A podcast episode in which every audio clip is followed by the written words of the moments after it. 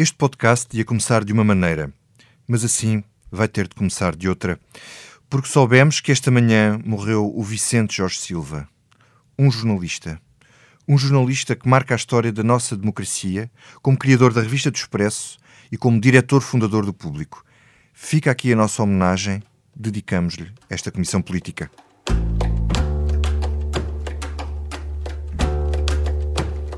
Atenção que já estamos em campanha. Esta semana em que, na verdade, arrancam os presidenciais. E atenção que estamos a ter um déjà vu. A geringonça de regresso à mesa do orçamento, a negociar avanços e a recusar recuos. E atenção que o BES, quer dizer, o novo banco, vai ter mais uma comissão de inquérito. Agarrem-se, cá vamos outra vez na montanha russa da política portuguesa. Estamos a gravar na manhã de terça-feira, 8 de setembro, e hoje acordámos também com o anúncio de que Ana Gomes vai mesmo avançar para Belém, quando já sabíamos que Marisa Matias anunciará a sua candidatura amanhã. Mas hoje também acordámos com a reação de André Ventura nas redes sociais. Muito ao estilo de Trump, muito ao estilo de Bolsonaro, a chamar-lhe, e vou citar propositadamente, histérica e cigana, e a garantir que se demite da liderança do partido se a diplomata e candidata socialista ficar à frente dele. É uma violência de linguagem nova na política portuguesa. Isto não vai ser bonito. Na frente de governação, temos uma certeza e muitas dúvidas. A certeza é que o governo não vai cair por causa do próximo orçamento, porque não pode. As dúvidas são só sobre quem o vai viabilizar e em que condições. Com a liturgia da festa do Avante higienizada e cumprida, o PCP volta à mesa das negociações com 19 propostas concretas e a dizer que volta a contar e a estar em jogo. A festa foi limpa pá, mas muitos camaradas ficaram em casa. E agora, a nova frente de batalha que é velha. O novo banco vai ter uma nova comissão de inquérito, o Bloco quer investigar a venda ao fundo Lone Star, o PS quer ir atrás do BES lá ao fundo para diluir o foco no governo, enquanto Mário Centeno aparece neste filme como protagonista em dois papéis de ministro e governador. Vamos ver se os socialistas o vão continuar a defender e assegurar até ao fim. Aliás, o que não falta nesta novela são papéis. O papel da auditoria da Deloitte, o relatório interno do Banco de Portugal, que será divulgado em breve, ao que sabemos, a nova auditoria pedida pelo novo banco e ainda o que vai inscrever o governo no papel do Orçamento do Estado.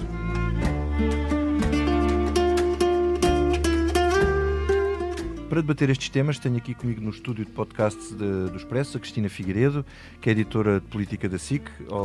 Olá, Cristina, bom dia. Olá, bom dia. Em casa está a Liliana Valente, jornalista do Expresso que segue o governo IPS e que já foi fechar os cães no outro lado para não fazerem barulho e não nos incomodarem a Comissão Política. Bom dia, Liliana. Olá, bom dia. E o João Silvestre, editor da Economia do Expresso, que suponho que já tenha fechado os gatos na gaiola lá atrás. Olá, Vitor, bom dia, tudo bem? Eu sou o Vitor Matos.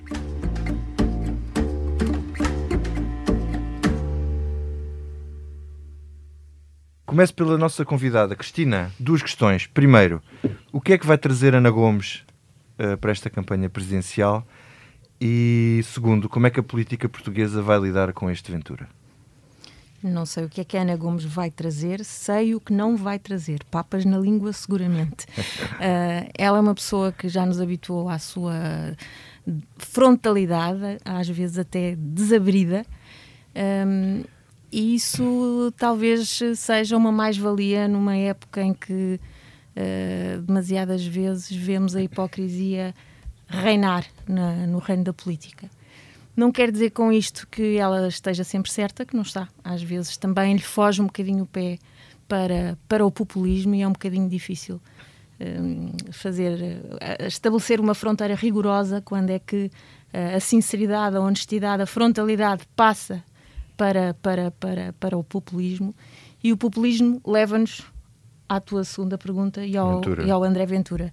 E ao André Ventura já percebemos que, hum, eh, até pela primeira reação dele ainda durante, durante a noite, uh, a, Ana Gomes, que hum, vai espera-se outro tipo de frontalidade que essa pode também, essa já está claramente do lado lá da, da fronteira do populismo, é a sua marca identitária, Mas e pode resvalar para, para, para, como tu dizias na introdução, para um, para um nível de, de violência verbal uh, que, a que não estamos habituados. Mas isto nunca se viu em Portugal, quer dizer, como é que tu uh, achas que se devem reagir a isso? Como é que os outros partidos devem, devem ignorar, devem reagir? Como é que se lida com isto? Esse é um problema que, que se põe a nós jornalistas cotidianamente, quando temos uh, iniciativas do, do, do, Chega para, para noticiar. E quando digo do Chega, agora estamos a falar do André Ventura a título individual, enquanto líder do Chega, é, é uma coisa, e, e como, como candidato presidencial poderá ser outra, um, ou não, ou não é, é algo que nos, nos tem que incomodar todos os dias. Incomodar no, no sentido de, de fazer-nos refletir. Um, não podemos ignorar. O Chega é um partido com representação parlamentar. Houve uns quantos milhares de eleitores que, que votaram nele e fizeram eleger André Ventura como deputado. Não o podemos ignorar. Um, até porque, se calhar, ignorar é um erro. É um, é, é, se calhar, não. Uh, Ignorá-lo seria um erro e dar-lhe muito mais força e argumentos de, de vitimização que, uh, uh, que não podemos dar, nós, uhum. comunicação social. Em relação à política, uh, ele é um player com toda a legitimidade na, neste, neste jogo presidencial.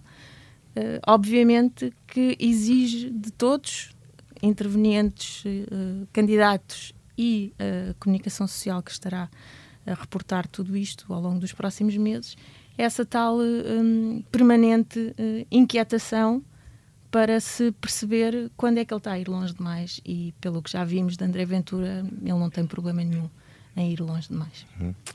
Liliana, hum, as mesmas perguntas para ti, mas uh, com, com outra nota que é o impacto que esta candidatura da Ana Gomes uh, vai ter no, no PS.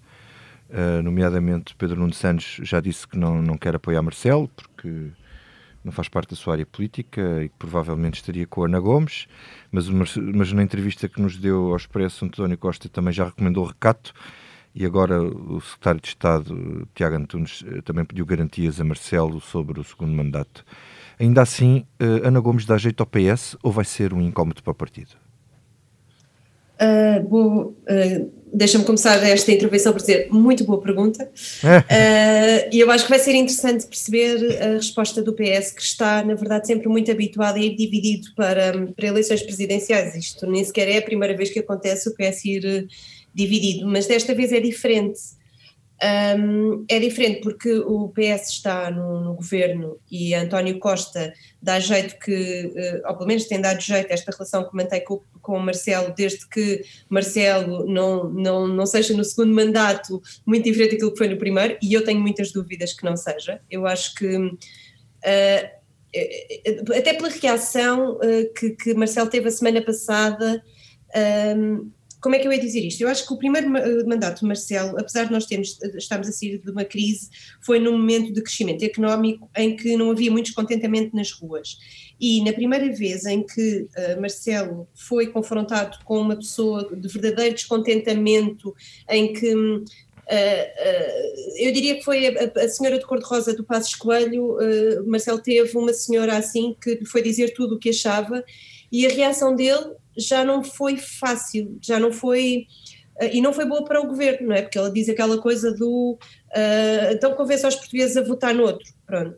E eu acho que o Marcelo do segundo mandato não vai ser o Marcelo do primeiro mandato. E acho que não vai dar assim tanto jeito ao governo, porque vamos estar num clima completamente diferente, um clima económico completamente diferente, um clima político completamente diferente.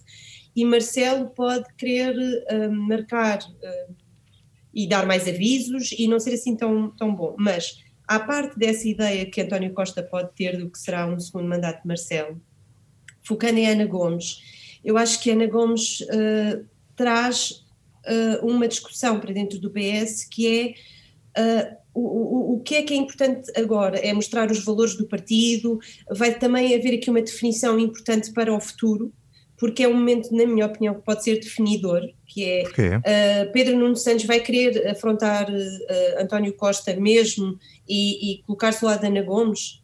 Estás a perguntar, uh, estás a perguntar. Não, estou, estou a perguntar ao próprio, porque o próprio tem estado em silêncio, não é? Uma pergunta que, que deixa assim para o ar. Acho que uh, ele vai ter de tomar essa decisão e essa decisão é, é, é, definidora para o futuro do PS.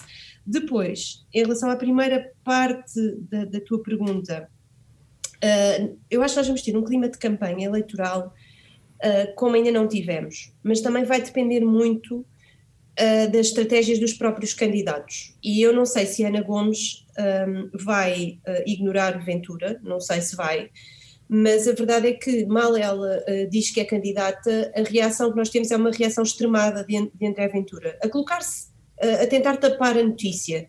E para mim a notícia é que Ana Gomes é candidata e é preciso uh, ter um. É, tanto ela como Marisa, como outros candidatos, é preciso ter uma coragem nesta altura, porque Ana Gomes, em termos pessoais, teve, teve recentemente, faleceu o marido dela, portanto, em termos pessoais também é uma, é uma questão muito forte ela sabe à partida oh, que, que, irá perder, sabe que irá ser atacada uh, por todos os lados, incluindo por aquele mais um, vocal que é André Ventura. Ela sabe que vai ter e uh, sabe que vai ser atacada por todos aqueles que, que são contra a posição dela uh, por causa de Rui Pinto, por exemplo. E mesmo assim decide avançar. Um, e eu acho que isso é notícia hoje, apesar de outros a quererem tapar. Depois, um, o PS está em silêncio. Uh, nós, até, nós quando, temos... até quando é que é possível ignorar? Até quando é que o PS... É verdade, até quando? Eu não sei, uh, essa é uma pergunta que, que, eu não faço ideia, porque o PS tem estado em silêncio. Nós, desde fevereiro, salvo erro, que, que Ana Gomes deu a entender que poderia ser candidata, que tentamos eh, perceber quem é que a vai apoiar e continuamos com os mesmos, não é? Uh, continuamos com Francisco Assis, continuamos com algumas pessoas, com Rui Tavares, continuamos com algumas pessoas fora do PS como o Ricardo Sá Fernandes, o Paulo Trigo Pereira, o Nuno Garopa, um, depois fala-se de, de, de, Manuel Alegre uh, e de Vera Jardim, mas eles ainda não saíram, uh, ainda não deram um tiro de partida. E eu acho que falta para que o PS possa vir a debater o assunto livremente, falta alguém dar o tiro de partida e tem de ser alguém com peso. Acho que teremos uhum. E falta também António Costa libertar é? um bocado isto, ele não libertou naquela entrevista que nos deu. Ver quem é que vai, Porque ele disse aquela coisa sentado. do Sim, disse, disse como é que era a expressão que aos ministros se deviam ter eh, reserva nas presidenciais porque vão lidar com o próprio próximo presidente, como quem diz, é melhor estarem um bocadinho calados sobre esse assunto, que isso não é assim tão o mais importante não, para, acho que é diferente. para o PS. Não, que ele, sim, ele diz que não é importante para o PS, mas o que ele diz é mais vale, é melhor estarem calados porque nós sabemos quem é que vai ganhar e é com isso que a gente vai ter que lidar. Exatamente, exatamente. João, e... deixa eu passar ao João. João, uh, e tu, uh, como é que do teu banco da economia vês esta escalada de linguagem do André Ventura a imitar eh, os outros populistas e como é que vês esta concorrência uh, do PS? Quer dizer, a Ana Gomes aparece, aparece dentro do PS a fazer concorrência a Marcelo Rebelo de Sousa, embora saibamos que, em princípio, as eleições estão definidas. Bem, eu infelizmente não fico, não fico muito espantado nem muito surpreendido com esta reação de André Ventura, talvez com a velocidade da reação, mas é o tipo de reação é aquilo que é expectável e aquilo, aquilo que seria expectável e que me parece é que nos próximos meses vamos ter é uma escalada ainda maior dentro deste, deste, deste, desta, desta corrida. Eu aqui sublinhava, como dizia, como dizia a Liliana, a questão de, da, da coragem da Ana Gomes entrar, não só por questões pessoais nesta altura, da sua realidade familiar, entrar de, de, estar disponível para entrar nesta corrida, mas, mas sabendo que vai, vai disputar e vai, vai ter pela frente um candidato como André Ventura que vai estar permanentemente a fazer este tipo de comentários, eh, utilização de linguagem brutalmente excessiva.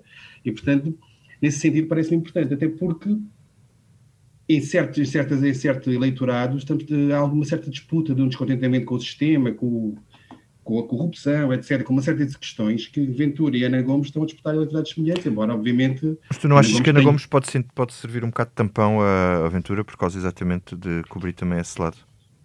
Eu, eu acho que sim, e, e, com a vantagem que poderá fazê-lo, demonstrando que é possível fazê-lo sem entrar, obviamente, nos excessos de, de, André Ventura, quer de linguagem, quer mesmo de substância, em algum tipo de propostas que faz. Portanto, nesse sentido, parece-me que pode ser útil. E, ao mesmo tempo, estamos a falar de uma alternativa que é de, de esquerda versus direita, portanto, dá ali algum equilíbrio. Sendo, como tu dizias, Vitor, estamos perante uma eleição em que praticamente está, acho que não há dúvida nenhuma sobre isso, em princípio está, está, está decidido, e, portanto, a questão aqui é mais como o é que vai ainda decorrer... não se recandidatou, atenção. Exato, eu acho que a maior dúvida é isso que diz a Cristina, é se vai, vai haver recandidatura, mas havendo, parece que é, parece pelo menos para mim, parece-me claro, parece claro que está, está decidido nesse sentido. Agora, o que não está decidido é a forma como vai correr e os efeitos que isto vai ter, não só na, na eventual reforço eventual de, de, André Ventura em termos de popularidade, mas também naquilo que será o futuro do PS depois disto, tendo, tendo em conta que há precisamente a questão de, de haver uma candidata não alinhada e que divide o partido e que tem alguns putativos sucessores de, do líder, de António Costa, eventualmente do seu lado, embora não saibamos ainda exatamente qual é que é o alinhamento. E, portanto, eu acho que nesse, nesse, nesse sentido vai ser uma eleição interessante, mas, mas eu esperaria mais, mais episódios como aquele que tivemos esta noite e vai ser, vai ser feio de ver algumas das coisas que vão acontecer. Parece-me uhum.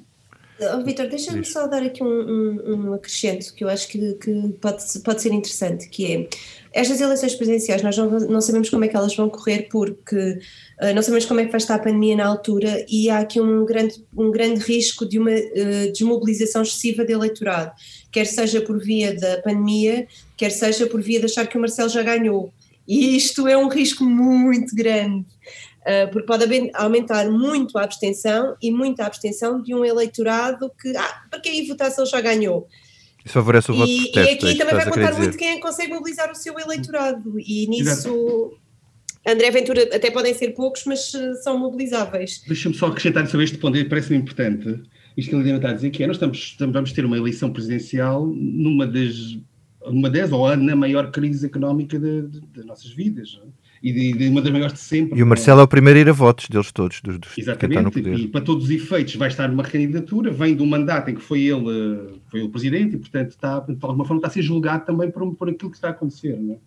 Nesse é sentido, eu, eu, não desvalorizaria completamente eu, o facto de estarmos numa situação, do ponto de vista social e económico, que é, é inédita e cujos efeitos, embora nós estejamos já numa fase em que a economia de facto está a bater no fundo, os efeitos muitos deles estão a ser adiados por, por, por força das moratórias, de, dos layoffs, de uma série de medidas que estão a servir de almofada para aquilo que será o efeito brutal. E, portanto, quando nós chegarmos ao primeiro trimestre do próximo ano, seremos porventura no, no, no, no, no pico. mais no pico ou no fundo da, da crise. Não? É? Sim, exato, mas era no fundo. Mas as eleições e em que as pessoas já estão mais a sentir na pele aquilo que é a crise. E isso potencialmente terá, e não acredito que seja suficiente para, para evitar que Marcelo, se for recandidato, recandidato que venha a vencer, mas terá efeitos eventualmente na votação que terão candidatos que são mais contra o regime, mais de protesto, como Ventura em primeiro lugar, mas também o próprio Gomes. Cristina, e efeitos internos no, no PS? Uh, o posicionamento de Pedro Nuno Santos, isto pode ter influência decisiva no futuro?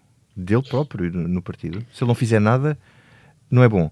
Se ele fizer alguma coisa, não é fantástico. Eu diria que a falta de consenso no PS relativamente a candidatos presidenciais já é. É histórico. Exato. Sim, mas cada um com a sua circunstância, é sempre circunstância, é sempre verdade, particular. É verdade. Tens a, a, a, mais bizarra de todas, se calhar, foi mesmo há, há cinco anos, quando uh, o PS acabou por ter dois candidatos, um oficial e um, e um oficioso. Um, numa, numa altura.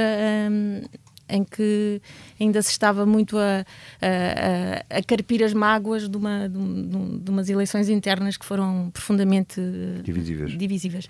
E, e o resultado foi aquele, não é? Foi um resultado miserável para, para Maria de Belém. E, e um ainda resultado está a pagar as dívidas? que ainda está a pagar as dívidas ao, ao, ao longo destes ou foi, uhum. foi, foi pagando ao longo destes anos todos algo semelhante também já tinha acontecido com Manela Alegre, também ficou com uma dívida pesadíssima quando se candidatou em 2006 contra Mário Soares. Um, e, e, portanto, quer dizer, não tenho a certeza que haja aqui um efeito. Mas em Pedro Nuno, propriamente dito, quer dizer, se ele quiser. Uh, chegar... Pedro Nuno, eu acho que ele tem, temos de perceber. Uh, provavelmente ainda não vai ser no próximo congresso que, que, que, António Costa sai, a não ser que algo que não é absolutamente previsível neste momento aconteça, não vai ser no próximo congresso ainda. Pedro Nuno tem provado que é uma pessoa com muita capacidade, com muita paciência, persistência, resistência e, e eu acho que neste momento ele não, não, não, não está interessado em deitar a perder esse capital que tão laboriosamente vem acumulando já de há uhum. muitos anos até aqui. Cristina, tu falaste em paciência e resistência. Não há uh, como a paciência revolucionária, como uh, Jerónimo de Sousa já chegou uh, a dizer sobre os tempos da geringonça e também não há resistência como a do PC. Depois destas semanas de polémica, o PCP lá organizou a sua festa um, com o epílogo, que foi o PCP a pôr na mesa a dizer que conta que estava lá e que contava outra vez para, para, para as contas da viabilização do governo e, e do Orçamento de Estado. Liliana, tu passaste por lá, foste à festa do Avante. Primeiro, o que é que tu viste? O que é que tu viste? Uh, as pessoas uh, não foram porque tiveram medo, estava lá menos gente por causa disso, ou porque o partido não mobilizou para não encher aquilo de gente e, e acabar por não passar mal uh, nas televisões? Por, por aquilo que eu percebi, o partido mobilizou para domingo, para o, para o discurso de, de Jerónimo, para, dar aquela, para também dar aquela imagem de força. Eu acho que hum, daquilo que ficou. Mas não uh, mobilizou as massas, deve ter mobilizado as, as, as, sim, os dirigentes, claro, não é? Sim, mobilizou algumas pessoas. A festa a festa do Avante, um, fazer aqui um. Eu, eu, costumo ir à festa, festa do Avante uh, e fui novamente este ano, uh, porque acho que era histórico e eu queria ir lá ver uh, como, é que aquilo, como é que aquilo estava organizado. E, um, e, o PCP tem esse trabalho de formiga que nós costumamos até. Um, até uh, falar, por exemplo, quando, quando fazem congressos, nós às vezes ainda estamos a fazer, uh, escrever textos de final de congressos, já as salas estão todas arrumadas, portanto, eles têm um trabalho de formiga uh, incrível nisso e foi o que eles fizeram na festa. A festa estava organizada e eu acho que a mobilização um, não foi excessiva, portanto, eles não, não, não se empenharam, se calhar, muito, mas também houve divisão dentro do PCP sobre a realização da própria festa, não esquecer isso. Um, dentro do próprio PCP, nem todas as pessoas concordaram com a realização da festa. Podiam ter realizado só a parte política, só a parte dos, dos das conferências e, e, e dos comícios. Sim, houve, houve mesmo pessoas que, que, que, que pronto, que, votaram contra a realização da festa e, e, e, isso é de notar, até foi, até saiu um texto no, no, Diário Notícias em que fazia uma coisa que não é normal, que, que, relatava coisas dentro do Comitê Central em que é preciso. Mas de, de, o que é que eu posso dizer? Eu, eu estive lá no, no, sábado, fui lá um bocadinho à tarde e depois fui à noite. Um, e aquilo que, que eu reparei foi um partido uh, a querer mostrar que consegue realizar a festa, mesmo que ela não seja com a quantidade de pessoas que era previsível que fosse. E, e notámos isso uh, bastante no texto, nos textos que a, que a Mariana Lima Cunha foi escrevendo para, para, para o jornal no fim de semana, em que uh, ela apanhou bem esse, senti esse, sentimento deles, que era o mais importante foi a festa realizar-se, uh, e eu acho que realizou-se com a segurança possível naquela, naquelas circunstâncias. Daquilo que eu vi, as regras uh, estavam a ser cumpridas. Havia gel desinfetante por todo lado, havia corredores de circulação, havia pessoas a avisar: ó oh, camarada, não vá por aí, é por aquele lado, para toda a gente. Havia. Uh, não se entrava no, nas zonas dos palcos sem desinfetar as mãos, uh, sem eles irem limpar as cadeiras, estavam sempre a limpar as mesas e havia muito espaço, não é? Porque a festa também tinha mais 10 mil e havia menos gente. Uh, a verdade é que uh, uh, o PCP aceitou as regras da DGS porque, acho eu, soube que não vendeu aquelas EPs, portanto o, o, limite nunca seria ultrapassado porque eles não chegaram a vender aquele, aquele número de entradas permanentes. Mas também, em todo caso, continuamos sem saber quantas pessoas entram e quantas pessoas entraram, não é? Continuamos como sem saber notou, isso. Como bem notou a Mariana, o PCP continua a omitir esses dados e há muito tempo que o omite. Um, passado isto, eu acho que quem não foi à festa, eu acho que, que, que houve uma. Eu própria tive muitas dúvidas sobre se aquilo se poderia realizar. Uh, e depois fui lá para comprovar se, se, tinha razão ou não, e acho que não tive, não tive razão uh, de, de, achar que aquilo não se devia ter realizado, porque ao mesmo tempo foi um momento uh, libertador para muita gente, mostrou que é possível, e isto para os artistas foi muito importante, que era possível realizar espetáculos com distanciamento. Um, o, muitos dos artistas que nós ouvimos lá, um, e, há, e é uma classe que está a sofrer muito com, com, a, com a, a pandemia, com as restrições, um, o Avante acabou por ser importante para eles, para mostrarem que eles podiam trabalhar uh, e outras pessoas podiam usufruir do trabalho deles em segurança. Ok, uh, mas passar, daqui a 15 dias veremos também, não é? Deixa-me passar à Cristina. Cristina, uh, como é que tu vês este regresso de, do PCP à, à, ação, portanto, passado este momento de festa do Avante, uh, volta uh, com um discurso de Jerónimo de Souza com 19, pelo menos 19 propostas para pôr em cima da mesa das negociações com o PS. tu achas que isto, este regresso da geringonça, este, este, eles estão todos juntos outra vez, isto significa que realmente há aqui possibilidade do PCP entrar no barco ou é, ou é, e tem condições políticas para voltar a entrar no barco ou, ou tu achas que o PS basicamente está na mão do Bloco? Bom, hum, acho que é um pouco, se calhar, prematuro ainda dizermos que a geringonça está de volta, no sentido em que uh, a geringonça foi de facto uma solução uh, quase que formal, uhum. formalizada por um papel que desta vez não existe, uh, não existiu e não vai existir. Um, o próprio Jerónimo de Souza fez questão de, de o reforçar né, numa das, das conversas com os jornalistas este fim de semana durante, durante a festa. Dito isto, um, o PCP uh, hum, percebeu o, que o facto de ter estado ao lado do governo de papel passado durante a legislatura anterior não, não lhe trouxe propriamente mais eleitores, pelo contrário, trouxe-lhe bastante menos eleitores.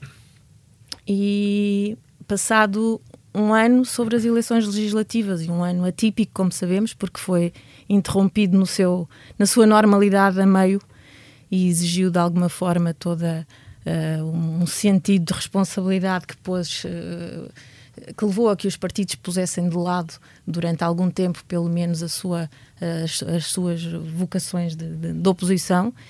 Uh, e o PCP agora que está a três meses do, do primeiro ato eleitoral, isto não, não, estou a contar com os Açores, que é sempre uma, uma realidade diferente, mas uh, estando a três, quatro meses de, do primeiro ato eleitoral, que serão as presidenciais, uh, um ano e pouco de, de, de, de autárquicas que são vitais, vitais para, o uh, para, o PCP, o PCP tem que começar de facto a E não sabemos se vai ter um novo suas... geral ou não, não é?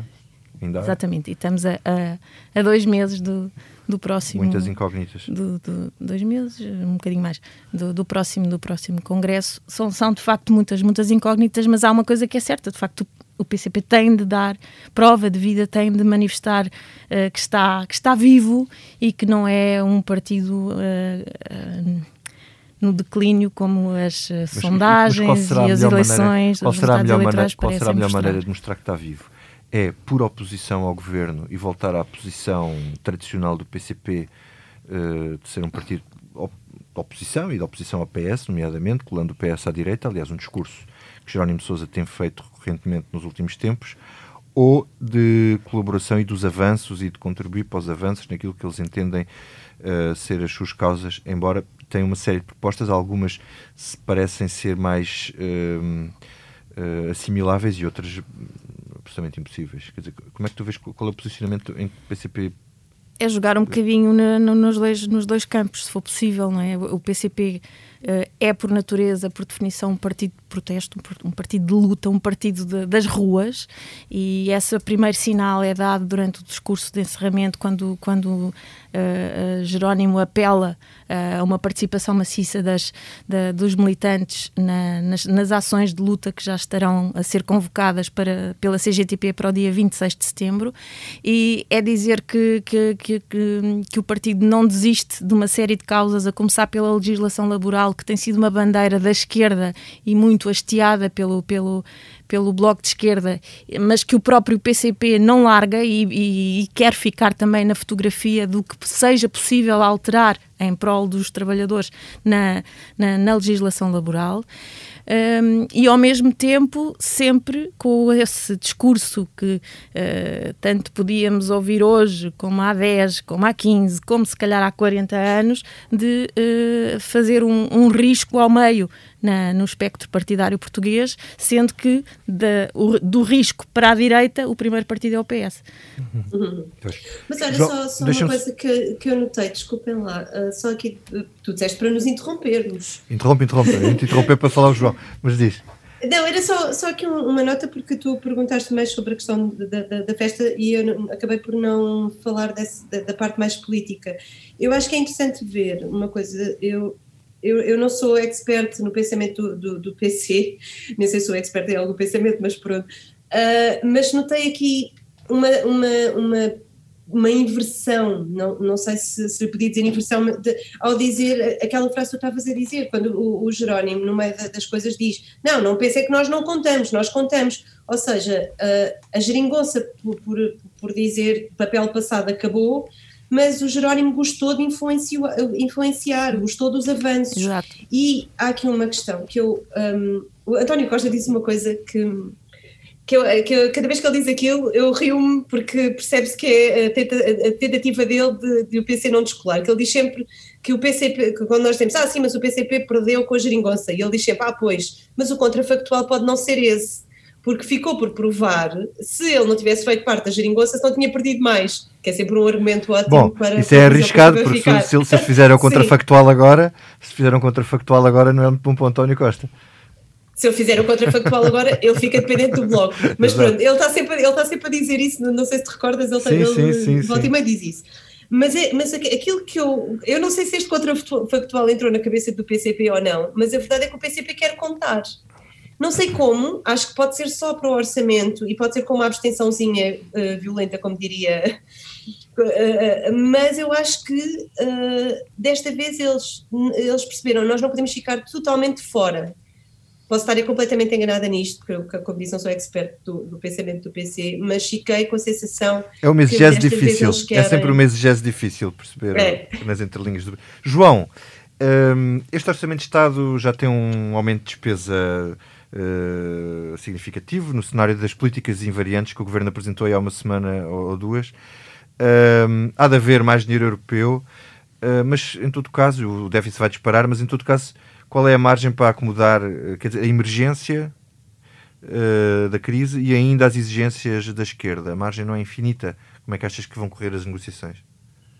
Eu acho que vai, quer dizer, vai, vai sempre haver margem, não é? Aquilo que o governo nos apresentou com este cenário é dizer que há quase 2 mil milhões de euros, que faça-se o que se fizer, para o ano vão ter que ser pagos, são, é aquilo que se chama o carry-over, é? Portanto, aquilo que passa deste ano para o ano seguinte e que já está, já está definido. Agora, o que vai acontecer, ou melhor, a margem do governo vai ter, vai depender muito daquilo que for o andamento da economia. E os cenários que existiam, agora no final de, do primeiro semestre, mais ou menos, quase todos apontam para que 2021 seja já um ano de crescimento da economia. Ou seja, ainda que no primeiro trimestre seja o momento em que a economia bate no fundo, a expectativa é que até ao final do ano volte a crescer e, portanto, que feche o ano 2021 com um crescimento. O que é que isso significa? Que, se nós virmos, por exemplo, as várias previsões que existem do FMI ou da Comissão Europeia, todas dizem que, quase sem fazer nada, o déficit vai diminuir no próximo ano, precisamente porque, tendo um crescimento da economia de 4 ou 5%, mesmo não recuperando totalmente aquilo que foi a queda, que vai, vai ser a queda deste ano, vai permitir que uma parte grande do déficit automaticamente recupere. Portanto, há mais receita fiscal, há uma série de efeitos automáticos que fazem baixar. Qual é que é, para mim, acho eu, que deve ser na cabeça de, do governo, deve, deve ser, e já, já temos visto até agora, o grande, a grande margem, o grande limite, é a dívida pública. Ou seja, hum. eu acho que vai ser um ponto fundamental para o governo garantir que em 2021 a dívida pública diminui a porcentagem do PIB. Porque ela vinha a descer, chegou a 117 no ano passado, este ano ficará provavelmente acima de 130. Portanto, eu acho que no sentido de garantir aos mercados, aos investidores, que Portugal, apesar do choque, apesar da crise, tem, continua a ter as contas controladas e continua a ter a redução da dívida como uma prioridade, vai, vai, vai querer assegurar que em 2021 há uma descida da dívida. Isso significa o quê? Que dependendo de, daquilo que seja o crescimento do PIB, a, a perspectiva sobre o crescimento do PIB em 2021, o governo terá uma margem maior ou menor. Mas com a quebra do PIB aumenta a, porcentagem, a dívida em porcentagem, não é? Sim, mas como vai haver, acho eu que é quase impossível não haver uma recuperação da economia no próximo ano, a questão é saber qual é essa recuperação. Se é uma recuperação na ordem dos 4 ou 5%, como algumas previsões dizem, o déficit automaticamente irá diminuir. Portanto, se for 7 ou 8% este ano, cairá logo 3 ou 4 pontos só por conta, por conta desse crescimento da economia. E, e, e, o que acontece é que isso dá margem ao governo eu acho que o governo irá tanto, tanto mais longe quando puder ir, garantindo que a dívida vai descer. E aqui é uma, uma grande, grande certeza, porque ninguém sabe, na verdade, se, como é que vai ser a segunda vaga da, da doença, não é? Que está, que está a chegar mais cedo, aparentemente, do que se esperava, em, em, vários sítios, também cá.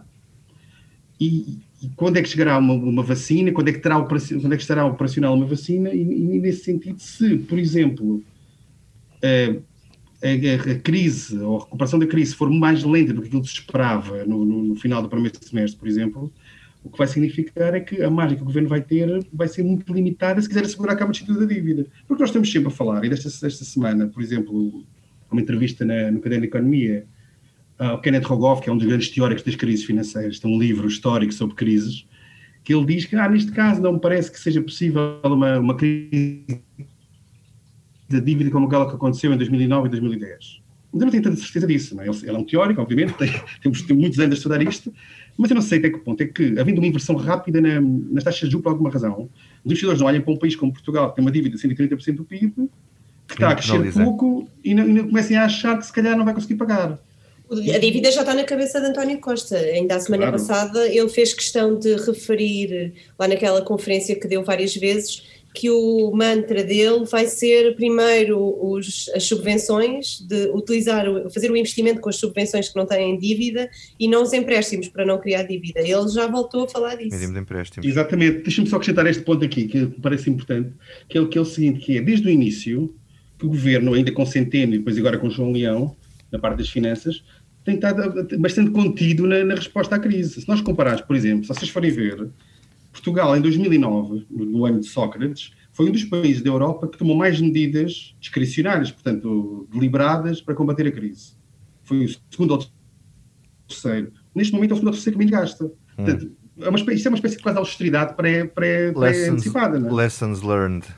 E, e, esta questão, a questão das subvenções e do Fundo Europeu, obviamente que o Fundo de Recuperação Europeu ajuda, só que há um problema, que é o Fundo de Recuperação Europeu não paga tudo aquilo que o governo quer, quer, quer, pode querer usar, nem tudo aquilo que a esquerda poderá exigir para aprovar o orçamento. Ou seja, não, não paga reduções de impostos, não paga aumentos de salários, portanto, não paga algumas coisas que podem ser exigências políticas, mas que do ponto de vista de utilização financeira não estão cobertas pelo fundo. Portanto, há aqui, uma, há aqui um equilíbrio difícil. Já se percebeu, obviamente, que o governo que foi este governo, ou o governo anterior, que levou o déficit até ao seu ao excedente, ao primeiro excedente da, da democracia, apesar de estar a viver, obviamente, uma situação completamente extraordinária, não vai abandonar aquilo que é a tentativa de controle das contas e redução da dívida. Eu acho que o espartilho está aí, portanto, o teto está aí, tudo vai depender, obviamente, das variáveis que vão existir na altura de fazer contas, que é qual é o cenário macroeconómico que podem seguir, quanto é que se espera que seja a evolução das taxas de juros, embora aí, em princípio, a evolução é, é favorável, até mais favorável do que se esperava, porque o PCE continuará a carregar no acelerador. Portanto, eu acho que e é preciso fazer algumas contas para perceber exatamente o que é que até onde é que pode ir o déficit de maneira que não, que não afete o compromisso de reduzir a dívida e que se possa maximizar o efeito de, de utilizar aqui hum. o fundo europeu, João, sendo que o fundo europeu tem muitas limitações ao nível de, das opções que podem ser feitas. João, já, já agora eh, passávamos ao novo banco, o, o, já estamos com, com esta comissão política já vai longa. Uh, há uma dúvida que já, enfim, já foi parcialmente esclarecida, mas eu gostava que tu uh, nos explicasses isso melhor. O governo, ao não inscrever a próxima tranche uh, para o novo banco no fundo de resolução no próximo Orçamento de Estado, uh, que consequências é que isso pode ter? Ou, ou quer dizer, que outras formas há de cumprir o contrato? Porque, no fundo, o contrato, de qualquer maneira, tem que ser cumprido, não é? Diz, diz, foi Marcos Mendes levantou esta questão, mas eu sei que havia na, uh, já havia na política, já corria em alguns meios políticos esta esta tese? Ou, um, como é que isso pode funcionar? Isto aqui parece mais um daqueles casos, se for verdade aquilo que Marcos Mendes diz, portanto, a ideia de que o governo não vai inscrever no orçamento o tal empréstimo que faz todos os anos ao Fundo de Resolução para transferir para o novo banco, é mais uma, mais uma tentativa de criar uma nebulosa à volta da, da, da narrativa sobre o novo banco. Não vai mudar rigorosamente nada. O que acontece hoje em dia é o seguinte: o Fundo de Resolução é, por definição estatística do INE e do Eurostat, apesar do, do, Banco de Portugal na altura não querer e, de, até em Portugal houvesse de haver quem não quisesse, o, Banco, o Fundo de Resolução é uma entidade pública. Portanto, para todos os efeitos, faz parte do perímetro orçamental como todas as outras entidades públicas que gastam dinheiro. Isso significa o quê? Significa que todo, todos os euros que o Fundo de Resolução injetar no novo banco são déficit, são despesa, portanto são déficit. Portanto, aí não há dúvida nenhuma. Portanto, se o novo banco meter 900 milhões de euros ou algo parecido no novo, peço perdão, se o Fundo de Resolução meter 900 milhões de euros no próximo ano no novo banco, estes 900 milhões de euros vão ao déficit. O que acontece é que... No, Venham de onde vierem. Portanto... Vem, vem, não, virão sempre do, do, Fundo de Resolução. Agora, sejam não, não, financiados não. como forem. Exatamente, é isso. Portanto, o Governo pode, isto pode ser o Governo meter lá o dinheiro ou eles podem se endividar no mercado. Sim, mas qual é que é aqui? O que acontece é o seguinte, o Fundo de Resolução vive, em teoria, das contribuições dos bancos.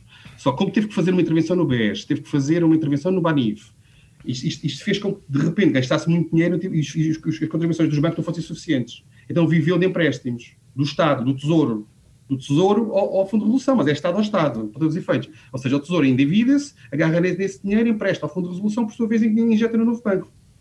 Para todos os efeitos, o dinheiro é dívida pública, que por sua vez é usada no Fundo de Resolução. O que, o que acontece aqui, parece, né, se for verdade aquilo que o Marcos Mendes denunciou, é que neste ano, ao contrário de ter sido habitual, o, Estado, o Tesouro, não vai emprestar dinheiro ao, ao, Fundo de Resolução para fazer a operação. Portanto, terá que ser o Fundo de Resolução a financiar-se diretamente no mercado ou junto a algum, a algum investidor, de maneira que possa financiar essa operação, porque as contribuições dos bancos são insuficientes. Em termos práticos, aqui significa que o déficit é igual, a dívida pública é igual, porque, porque a dívida do Fundo de Resolução também é dívida pública, embora seja financiada por outra via, Hum. E a questão que é preciso perceber é se o Fundo de Resolução conseguir uma taxa de juro igual à do Estado, do ponto de vista financeiro, a operação é exatamente igual. Ainda politicamente se possa fazer um número de fingir que não é nada. Sim, subir é que. É que aumenta. Se a taxa de juro for superior, até é mau, até é mau negócio para o Estado, porque vai pagar um juro superior sobre Então, sobre então deixa-me passar aqui à Liliana. Uh, Liliana, uh, isto, isto, isto, seria fundamental para a esquerda. O Bloco é contra a injeção de dinheiro no novo banco, mas se houver esta solução, será que, por exemplo, o Bloco aceita? E, e depois uh, diz-me que, que efeitos políticos é, é, que pode haver destas comissões de inquérito e na relação, sobretudo, do Bloco com o, do bloco com o PS e, e com Mário Centeno? Uh, eu acho que esta a, a, a solução uh, que, que Marcos Mendes disse, que já foi, que é uma solução que que está sempre em cima da mesa, mas que o governo nunca, nunca, nunca usou, o governo e o Fundo de Resolução, o Banco de Portugal, nunca usaram porque hum, não é barata, não é? A questão é, paga-se sempre, portanto, seja de uma ponta, de um, momento, de um, de um modo ou de outro. Um, o Bloco, obviamente, que uh, gostaria mais de uma solução assim, porque não tinha de pôr o, a sua assinatura numa coisa, e já disse que não punha, num orçamento que tenha lá uma, uma linha que prevê uma transferência para o Fundo de Resolução. Uh, o Bloco já disse que não, que, não, que não o faria, mas cá está, pode sempre fazer aquelas coisas do aprovas na generalidade e depois chegas à votação final global e aquela linha, uh, um, uh, à votação na especialidade e eles votam contra aquela linha e é salva, sabe-se lá como. Um, politicamente, eu acho que, obviamente, era uma solução que agradaria para fazer passar um orçamento à esquerda, mas, ou essa linha mas eu não sei se será aquela que, que vai ser seguida, porque também conta os gastos que, que, que, se, se, tem com, com aquilo uh, e, e, também com a dificuldade que seria o Fundo de Resolução ir, ir ao mercado buscar aquele dinheiro todo nesta altura uh, e a que juros e a que prazos, portanto é, é tudo uma incógnita. Uh, politicamente, como tu dizes, sim, facilitaria as conversas numa altura em que o Bloco de Esquerda colocou no centro das, das, conversas exatamente o novo banco, não é? No, há duas semanas dávamos nota disso, que o Bloco de Esquerda, além das outras coisas todas, tinha posto como pré-condições, uma da, das pré-condições que colocava era o, o novo banco, ia ter uma reunião com, com o Ministro das Finanças exatamente sobre esse assunto, um, portanto, sim, é importante. E é importante aqui também o, o reavivar de uma rivalidade antiga uh, de Mário Centeno com o Bloco de Esquerda. Um, havia sempre uma animosidade entre, entre Mariana Mortágua e, e Mário Centeno, e eu acho que a comissão de inquérito que vamos ter, Uh, e vamos ter a comissão de inquérito, ainda não percebemos qual é que é o seu âmbito, se será o âmbito que o Bloco de Esquerda quer, só focado na resolução para a frente, ou se uh, o âmbito que o PS quer, que é uma coisa alargada. Um, é verdade que isso vai focar também muito no, no, atual governo, porque quer seja a venda à Lone Star, quer seja a gestão dos ativos que tem sido feita pela atual uh, administração uh, do novo banco, vai também recair não só sobre o atual governo, como em Mário Centeno, enquanto Ministro das Finanças, porque foi ele que, que, que aceitou também a venda à, à, à, Lone Star, como agora Mário Centeno, governador do Banco de Portugal. E vamos ter outra vez uh, as contradições um, de Centeno uh, entre uma coisa e outra a vir ao de cima. Uma das mais evidentes vai ser como é que Mário Centeno se vai posicionar em relação à resolução do novo banco Ele foi dos maiores críticos a como o Banco de Portugal fez a resolução do BES. Um, fez críticas ainda em maio, pouco tempo antes de sair de Ministro das Finanças, dizia que tinha sido a resolução mais desastrosa que alguma vez tinha sido feita uh, de um banco e, e, portanto, vai ser interessante perceber como é que ele se vai posicionar agora enquanto Governador do Banco de Portugal. Uh, porque ele agora vai ter de defender o que a instituição que está a liderar fez, mesmo não concordando com ela. E, portanto, vai ser muito interessante e eu acho que isso na, eh, na relação uh, entre Bloco e, e, PS também vai ser interessante, porquê? Porque o Bloco pôs isto no centro da negociação política, trouxe isto para a negociação do orçamento, mas também para o dito acordo, que ninguém sabe muito bem o que é, que António Costa quis, portanto uhum. vão ser tempos interessantes. Uh, vamos agora então ao que não nos sai da cabeça. Cristina, queres começar tu? Posso começar? Um, não, não conheci pessoalmente, uh, não, não trabalhei com ele, com, com grande pena, mas uh, Vicente Jorge Silva, que soubemos que, que morreu hoje, era um jornalista genial, para usar um adjetivo que nós, jornalistas, gostamos muito e usamos muito, nem sempre com a propriedade que, que acho que aqui se aplica, apesar de, reforço, não ter trabalhado diretamente com ele. Mas a verdade é que se estou aqui hoje também é indiretamente por causa dele. Comecei a trabalhar no Expresso no ano em que ele levou cerca de metade da redação deste jornal com ele para, para fundar o público e também por aí pelo, pela renovação do panorama jornalístico português e renovação com qualidade como, como é o, o público uh, Vicente merece, merece uma homenagem. E é isso. Liliana. Sim, um, o, que, o que não me sai da cabeça e é inevitável é também, também a morte do, do Vicente Jorge Silva, o Vicente, o gênio para, para muitos daqueles com quem eu partilhei a redação no público. Um, eu conheci-o pessoalmente porque ele fez, uh, escreveu o prefácio do, do, do, meu livro e do Filipe Santos Costa um, uh, e fui almoçar com ele exatamente para, para o convidarmos a escrever, porque o Vicente, um, para, para, calhar, para, para a vossa geração, ainda mais do que para a minha, foi marcante no jornalismo e uh, eu habituei-me, depois com muita pena minha, a ver o Vicente apenas uh, remetido uh, a uma coluna no Sol durante muitos anos uh, e felizmente depois ele, ele voltou ao público tantos, tantos, tantos anos depois.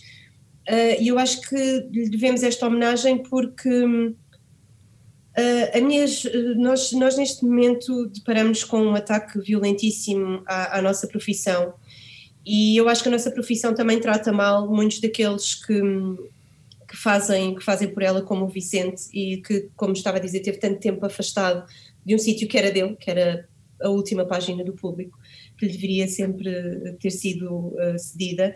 E, e eu acho que numa altura em que nós estamos a ser tão atacados, há que valorizar aqueles que nos ensinaram coisas boas, e nós precisamos tanto deles. Uh, e deixa-me com muita pena que tenha apenas partilhado um almoço e dois ou três dedos de conversa com ele quando ele voltou ao público para, para lhe agradecer, uh, mas fica sempre para mim esse orgulho essa honra de, de, de ter uh, aprendido muito com ele a lê-lo e no, no, no, que ele fez por, por nós. João Silvestre?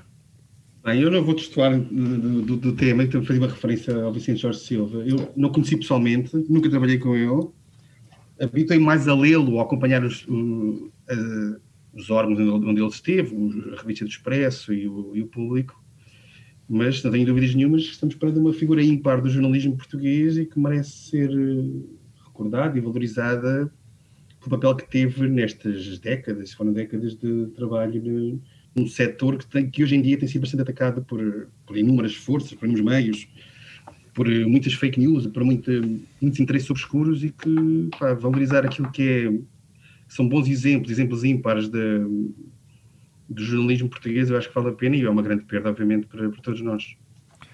Uh, eu também, que me sai da cabeça, uh, Vicente Jorge Silva, uh, eu, foi, foi, uma influência fundamental e depois, para ser jornalista, e isso depois percebe-se mais tarde, porque quer dizer, a minha grande influência antes, antes do público, o que eu gostava mais de ler era a revista do Expresso.